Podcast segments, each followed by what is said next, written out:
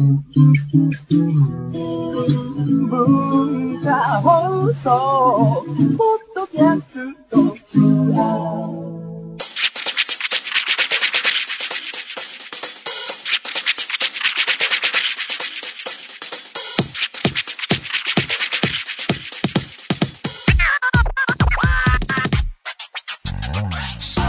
んばんは。内山聖輝のワンルーム。パーソナリティの内山聖輝です。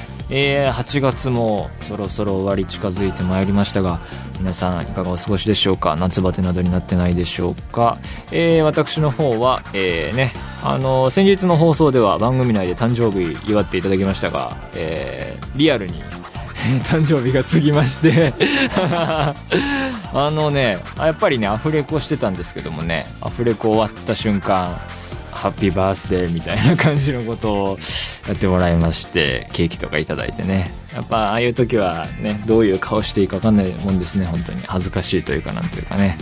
でその作品のスタッフの人からなんかどうぞってプレゼントももらっちゃってパッて見たらなんか映画館で使えるギフトカードかなんかでこれでシン・ゴジラも見れますよみたいなこと言われてえななんで俺がシン・ゴジラを見たいことを知ってるんだろうと思ってあんまり他であんまラジオ聞かれてたらどうしようとかって思っちゃってちょっとねこれちゃんと喋らないといけないなって改めて思ったりしましたけどもね、うん、でねその日はそのアフレコも結構遅くまでやってたんでね。あので次の日もまた朝から収録だったりしてだからパーティーとかは一切せず翌日の昼に昨日誕生日だったし好物のうなぎでも食べるかと思って。一人でね。うなぎ食べたりしましたけどね。ただこう胃が疲れていたのでタレではなく白焼きをいただいて。で僕がすごい一番好きと言ってもいい肝焼きも行こうと思ったんですけど昼の分は終わりましたって言われて あーってランチ恐るべしというかねそんなこともありましたが、えー、26歳として頑張っていきたいと思います。えー、と同時にですねヨーロッパサッカーがそろそろシーズン開幕というか、えー、プレミアリーグなんかはね、もう始まっていたりして、プレミアリーグと、えー、あとは、あ、ブンデスリーガ、ドイツの、えー、リーグはもうそろそろ始まるよ、みたいなところで、セリエ A とかリーガエスパニョーラも始まったかなという感じですね。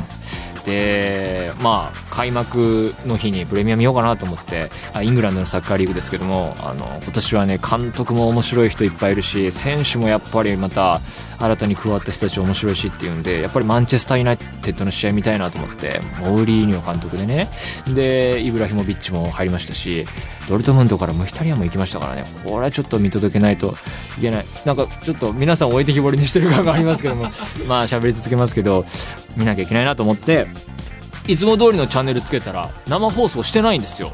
マンチェスターユナイテッドの試合を生放送でやらないってことがあり得るのかと思ったんですけれどもでこうネットでいろいろ調べたところなんか今年からどうやらいろいろ事情が変わってるらしいと。で何が変わったかっていうといわゆる放映権の、えー、権利の事情に変化があったらしいんですね。で放映権っていうのは要はその、えー、テレビの放送局だったりそういうケーブルテレビの放送局とか衛星の放送局とかがまあそのリーグからえー、お金を出して権利を買って、えー、その曲で流す権利って言っていいと思うんですけどもそれの事情が変わってるらしいと。でプレミアで言うとですねまあやっぱり従来のというかみんな入っている J スポーツが中心になっていたはずなんですがそれが今シーズンから生放送の試合が減っていてですね各節2試合だけに今のところなっていてですね。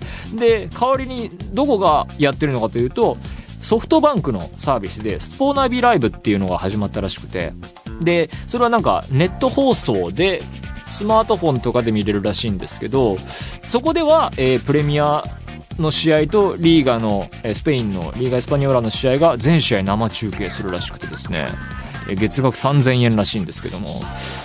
これで他にもブンデスリーガが、えー、フジテレビネクストっていうあのあれはケーブルテレビですかね。あれあそこが今年やらずに新しく海外のですね Perform Group っていうところのダゾーンっていうサービスが始まるらしいんですがどうやら DAZN で、えー、全試合生でやるんじゃないかっていうニュースを見た調べたんですよね。でそのあの DAZN っていうもうすぐ始ま始まってるんですかねこのオンエアの時にはもう始まってるかもしれませんがそれが何で話題になりつつあるかというとですねそれのを運営するパフォームグループっていう海外の会社が、えー J リーグと大型契約を結んだっていうニュースがね、えーだいぶ前にありましたけども10年の契約で2100億円っていうねとんでもない額らしいんですけど要は時代としてこのケーブルテレビとか衛星放送からインターネット放送がまあ、主流になるかはわからないけれどもその比率としては結構上がってきてるんじゃないかっていうのが今年始まった流れなのかもしれないですね。でそうなった場合まだ今シーズンに関してはもうどこと契約して月いくら払えばいい環境が作れるのかっていうのがですねまだこうね決めかねてましてこれサッカーファンの人もそうだと思うんですがこれなかなか答えの出ない状況が続いているっていうのがね僕の最近の悩みですね。ちょっとサッカーずっと喋ってしまいましたが そろそろ終わりにして、えー番組始めていきたいと思います。それでは内山聖輝のワンルームスタートです。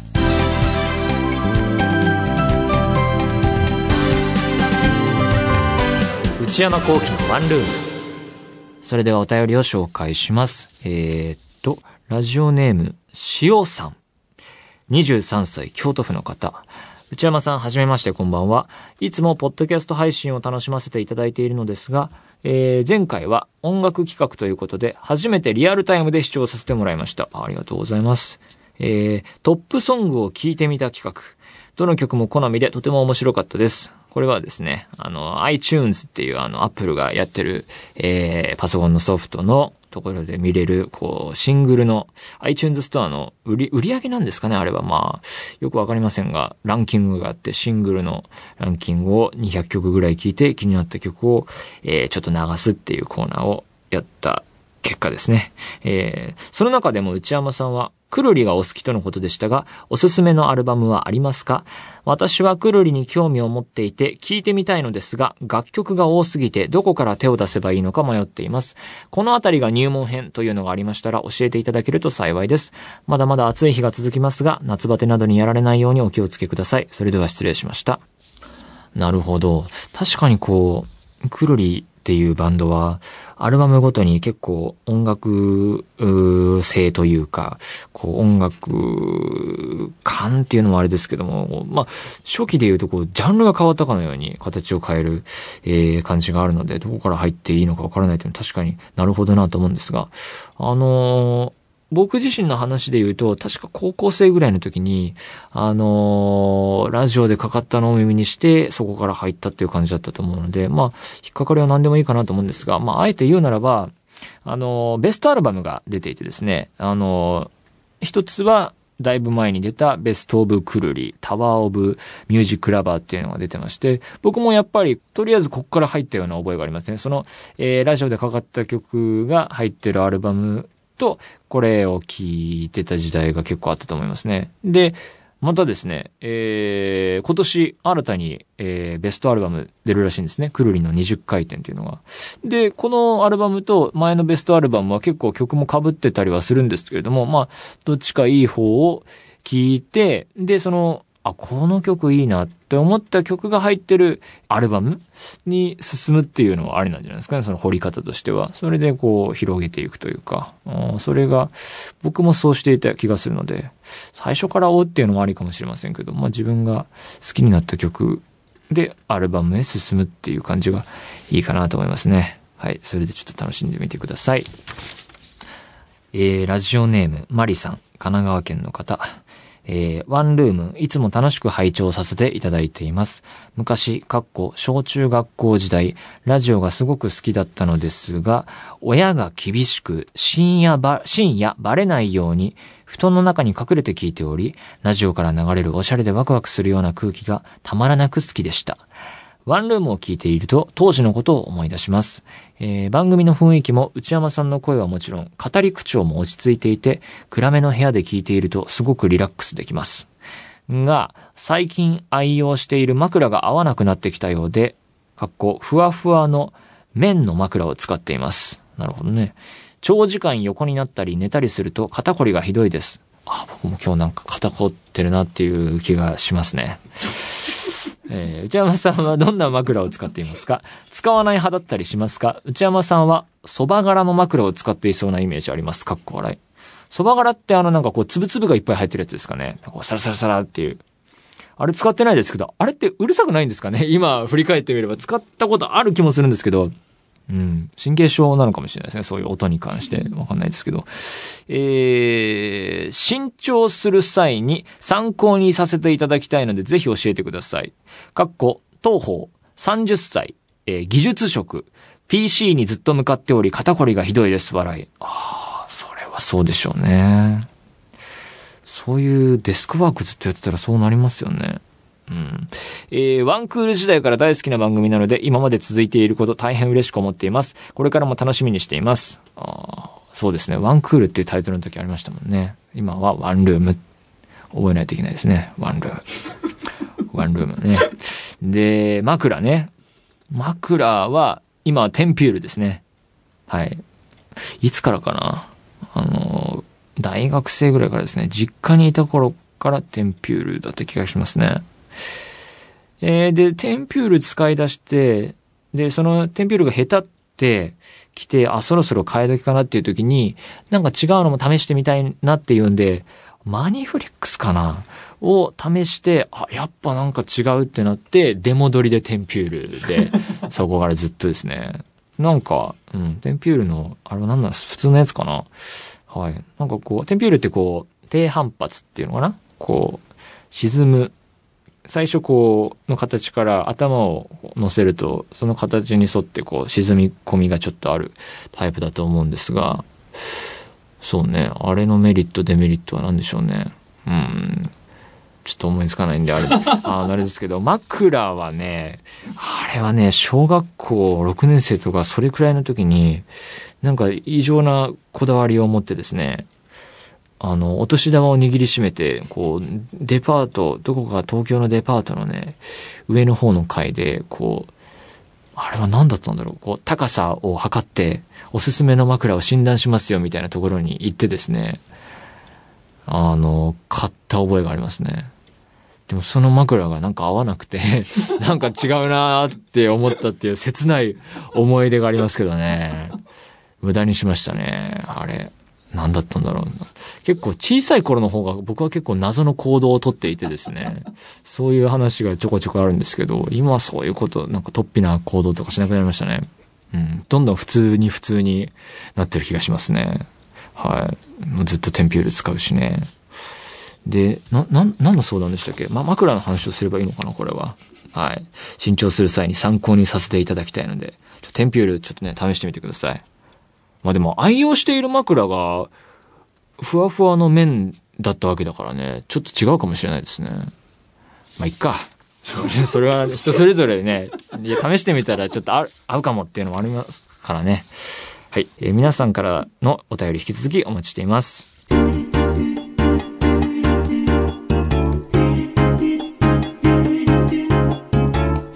内山幸喜のワンルーム。内山幸喜のワンルーム。続いてはこちらです。お悩みプロファイル。皆さんが抱えている悩みをなるべく詳しく書いて送っていただき、それを僕が分析させていただきます。このね、分析っていうところがミソでしてね、こう、お悩みを解決するわけじゃないっていうのがね、こう、ご理解いただきたいところでしてね、こう、何も生み出さないっていうのが、えー、申し訳ないながらもですね、やっているコーナーであります。えー、ラジオネーム、青いポンチョさん、19歳、新潟県の方、内山さんこんばんは。友達に、内山さんの映画の感想がすごいとこのラジオを教えてもらい、ズートピア界から聞き始め、内山さんの軽快なトークや面白いお人柄に惹かれ、毎週楽しく拝聴させていただいています。あー、ディズニーのね、ズートピア話した回ですよね。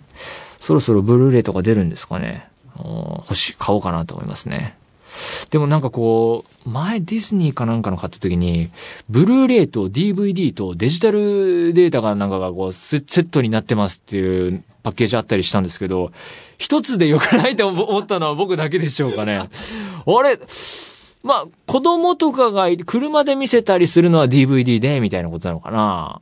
うん、ちょっと消せなかったんですよね、それは。まあ、そんなことはどうでもいいですが。それは僕のお悩みというわけでね。えー、本題なのですが、8月に入り、もう少しでお盆の時期ですね。結構前に送ってもらったメールなんですね、これは。すいませんね。えー、私は、お盆やお正月の親戚の集まりがものすごく苦手です。いつも集まるのは、おじが一人、おばが一人、お盆では二人。お、お、お盆では二人ってこれどういうことなんだろう。おじが一人、おばが一人、お盆では二人、いとこは三人。お盆に帰ってくる子を合わせると4人で多くてもトータル7人と多い方ではないと思います。おじが1人、おばが1人、お盆では2人ってどうなんだろうな。もう2人、おじさんおばさんが、おじが1人、おばが1人、お盆では2人、2人、2人同時に帰ってくるってことなのかな。いとこが3人。お盆に帰ってくる子を合わせると4人。あー、なんか見えてきた気がする。4人。だから、いとこが3人、いつも自分の家の近くかなんかにいて、で、どっか仕事してるとか、違うところに住んでる子がもう一人帰ってくるので、いとこが4人になるということかな。で、このお盆では2人、2人だからこのおじさん1人、おばさん1人足す、お盆に帰ってくるおじさん、おばさん2人足して4で、えー、お盆に帰ってくる子合わせると4人で、多くてもトータル7人。ん？でも4足す4だと8になっちゃうな。ちょっとこれわからないな。ちょっと、ここはちょっとわかりませんでした。トータル7人。7人の、自分の家族プラス7人ってことですかね。うん、かな？トータル7人と多い方ではないと思います。なるほど。年を重ねてマシにはなってきたのですが、小さい時は極度の人見知りだったので、新年の挨拶をすることも苦手なくらいでした。えー、人見知りだけが原因ではなく、いとこと年が離れていることもあり、何をお話ししたらいいかもわかりませんでした。えー、今考えれば親戚でありながら、各々の近所報告、近況報告ですかね。え、今はどこの学校に入った、どこに勤めている、などの話も全くしてくれません。なので、いとこたちが何をしているのか、いくつなのかもあまりわからず、えー、一番上が味噌汁に近いことは最近知りました。えー、私の父、かっこ、いとこたちにとっては、おじへの話を盗み聞きして情報を得ているくらいです。盗み聞き？ああ。えー、で、三姉妹のいとこの上、二人はとても仲がいいみたいで、えー、一番下や私たちを差し置いて、こそこそ旅行の計画を立てていたり、まあ、立てることもあるんじゃないかな。完全に二人だけの世界になったかと思いきや、トランプなどのゲームに混じってきたりと、関わりたいのかそうではないのか、正直めんどくさいです。一番下の方はこちらにどう話しかけたらいいのか、手探りな感じが伝わってきて、双方話しづらいです。私は双子で兄がいるのですが、あ、双子なんだ。兄はうまくコミュニケーションを取っているように見えます。今年のお正月の集まりの時点で、兄は推薦で東京への進学が決まっていたので、お盆やお正月は帰ってきてねと言われていました。私はこれから、てんてんてんてんという時期だったので、何も言われなかったことが少し根に持っています。てんてんてんてん。これから何なんでしょうね。19歳だから受験かな？就職？これからという時期だった。今年、うん。親戚付き合いをこれから良くしたいとは思わないこともないですが、気まずい雰囲気を何とかできないかなと内山さんに相談してみました。うまくコミュニケーションをとっているお兄様に聞けばいいんじゃない？とか、バッサリ切られそうな気もしますが、少しでもいいのでお力を貸してほしいです。拙い日本語でうまく説明できず申し訳ないです。よろしくお願いします。まあ、そうですね。親戚付き合い僕ないんでね、本当に。例えばここで上がっているいとこの関係がね、なんかこう、いろいろあるっていう話ですけど、いとこは、そうね、もう、5年会ってない。で、反対側のいとこはもう、10年ぐらい会ってないですね。連絡も取ってないのでね、もう全くわからないですね。うん。おじさんおばさんもそれくらい割と合ってないんでね。ねまあそう言ってもね、そう言ったら終わってしまうんでね。そう。だから、気まずい雰囲気をなんとかできないかな。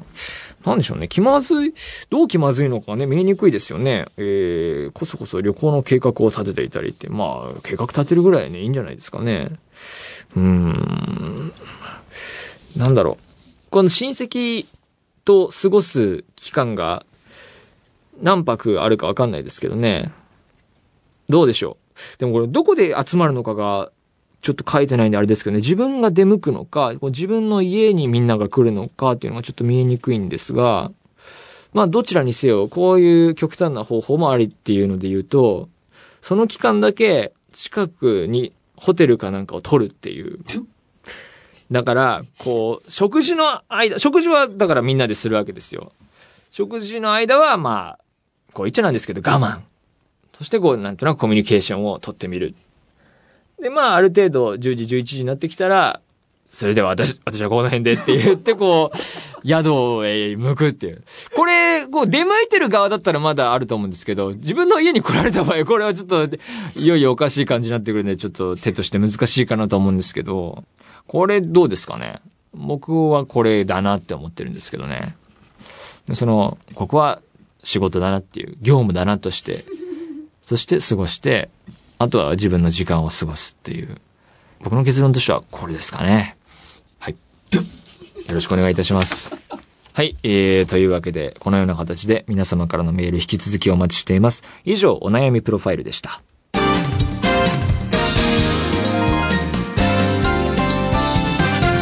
内山幸喜のワンルーム内山さん、これ、買いです。こちらは買い物部署の私内山の財布をこじ開けられるような買いな商品をリスナーの皆様におすすめしてもらうコーナーです。あのー、いろいろおすすめしていただいてるんですがまだこう結果買ったものはなくてですね。なんかこうこう何かにイチャモンをつけてなんとなく買わない理由をつらつらと述べて終わるみたいな流れになってますけどちゃんと前向きな姿勢でね、えー、やっていきたいと思っております。それでは。ラジオネーム、魔法使いサリーさん、19歳の方。内山さん、はじめまして。私が内山さんにおすすめしたい、これ買いなものは、というと、マンチカンです。猫です。猫ですよ。先週東京に用事があって宿泊していたんですが、友達と渋谷を歩いていて、たまたま入ったペットショップにいたマンチカンが本当に可愛かったんです。猫はどんな猫でも好きですが、マンチカンの可愛さは殺人級です。あの足の短さで必死に歩いたり走ったりする姿にメロメロになって思わず購入してしまいそうでした。ぜひ内山さんもマンチカンを飼ってみてはいかがですか？本当に癒されますよ。ああ、猫ね。あ、この子がマンチカンさん。あ、ちっちゃい猫なんですね。まあ、可愛いですね。うん、まあ、犬派かなどっちかといえば、犬かなうん、可愛らしいですけどね。まあ、うち、ペット飼えないしな、マンション。うん。まあ、可愛いでしょうけどね。これといってあとは、うん、いや、買わないですね。マンチカンね。うん。別にって感じですかね。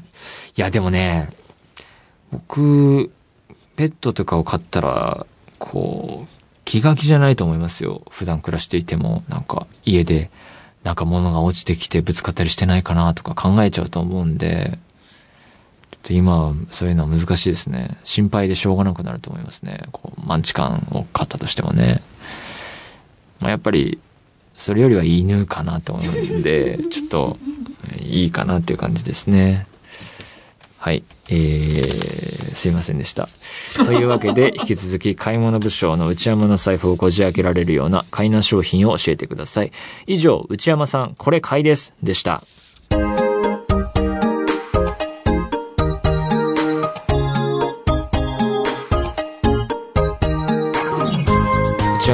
ワンルーム、そろそろお別れのお時間です。えー、今週はサッカーの話題結構喋ってしまいましたが、今シーズン、ヨーロッパサッカーどうしましょうかね。あの、サッカーを見ていると、生活リズムが壊れていくっていうのがね、最近の課題なんでね、難しいですよね。ちょっと様子見しようかなと、こう、あの、新しく出てきたサービスとかも、今パッと飛びつくのはちょっと留めておいて、こういろいろ状況が見えてきた段階で、あの、いろいろ新しく契約するなりしてみようかなと思うんですけどもね。どうなることやら、ちょっと今年はそういう意味では激動の一年になるかもしれないですね。サッカーファンにとっては。はい。では、番組では皆様からのメールをお待ちしています。普通歌の他にコーナーへの投稿も募集しています。オープニングトーク用のトークテーマを提案してもらう内山さん、これで1分お願いします。買い物部将の私内山の財布をこじ開けられるような買いな商品をお勧めしていただく内山さん、これ買いです。えー皆さんが体験したブルーな体験を教えてもらうブルーアルバム。えー今抱えている悩みをなるべく詳しく教えていただくお悩みプロファイル。他にも初上陸もののグルメを取り上げる初上陸キッチン。私が最近見た映画についてただひたすら語るムビログ。映画以外の話題を取り上げるテーブルコラム。これらのコーナーで取り上げてほしいお店やテーマ、作品なども募集中です。アドレスは one.joqr.net one.joqr.net ワンの綴りは one です。えー番組公式ツイッターアカウントは、アットマーク one アンダーバー joqr です。えーこちらもぜひチェックしてください。えーポッドキャストも配信中です。更新時間は毎週月曜日のお昼12時予定です。それではまた来週、さようなら。